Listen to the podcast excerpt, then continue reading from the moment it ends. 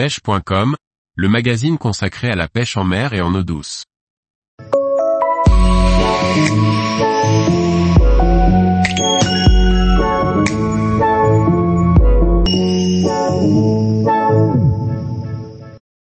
Six situations à prendre en compte pour ne pas casser sa canne à pêche. Par Liquid Fishing. Casser une canne à pêche est une des hantises des pêcheurs. Comprendre les causes de ces casses permet de mieux les prévenir. Voici quelques conseils pour éviter que cela arrive.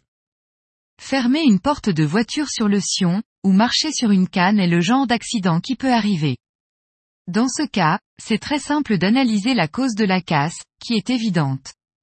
Pour prévenir ce genre de mésaventure, il faut veiller à ne pas poser sa canne au sol sans surveillance, mais toujours la laisser de façon bien visible pour les autres et la manipuler prudemment.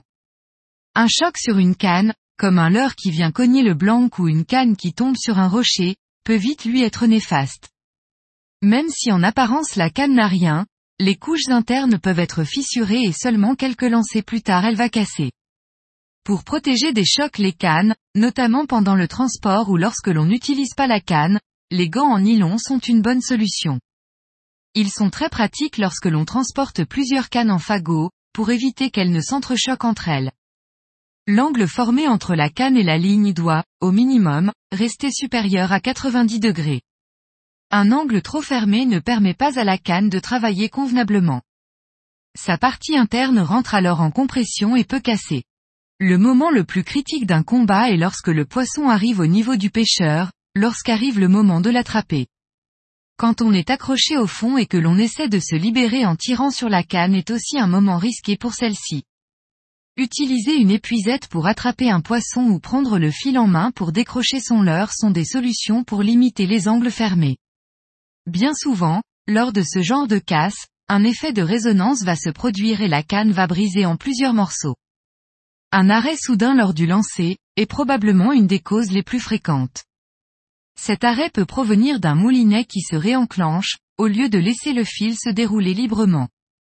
Une autre cause est un nœud qui vient se bloquer dans les anneaux au lancer. Dans le premier cas, il faut toujours s'assurer que le pick-up ou la gâchette soit bien ouverte, notamment en s'assurant d'entendre ou de ressentir le clic mécanique. En cas de doute, il vaut mieux recommencer la manipulation plutôt que de lancer. En ce qui concerne le second cas de figure, le mieux est de ne jamais faire passer de nœuds dans les anneaux. Si ce n'est pas possible, lorsque l'on utilise un long bas de ligne de discrétion, par exemple, il faut s'assurer que le nœud réalisé passe sans accroc dans les anneaux.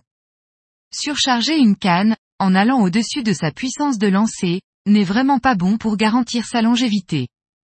Elle risque de casser, car elle n'est pas conçue pour endurer l'excédent de charge au moment du lancer.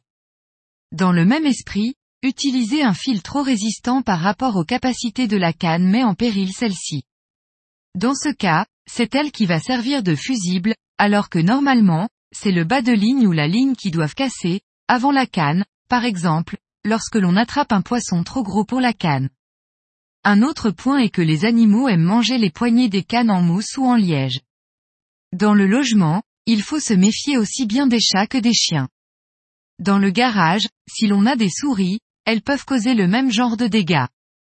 Le mieux est donc de stocker ces cannes à l'abri dans un placard, ou une salle où les animaux n'ont pas accès. Enfin, les casses décrites ci-dessus ne sont absolument pas imputables à la qualité de la canne, car elles résultent d'une erreur d'utilisation. Cependant, choisir un distributeur ou une marque reconnue pour la qualité de son service après-vente, permet d'obtenir la partie cassée sans trop de soucis, et ainsi de minimiser l'impact d'une canne cassée. Tous les jours, retrouvez l'actualité sur le site pêche.com. Et n'oubliez pas de laisser 5 étoiles sur votre plateforme de podcast.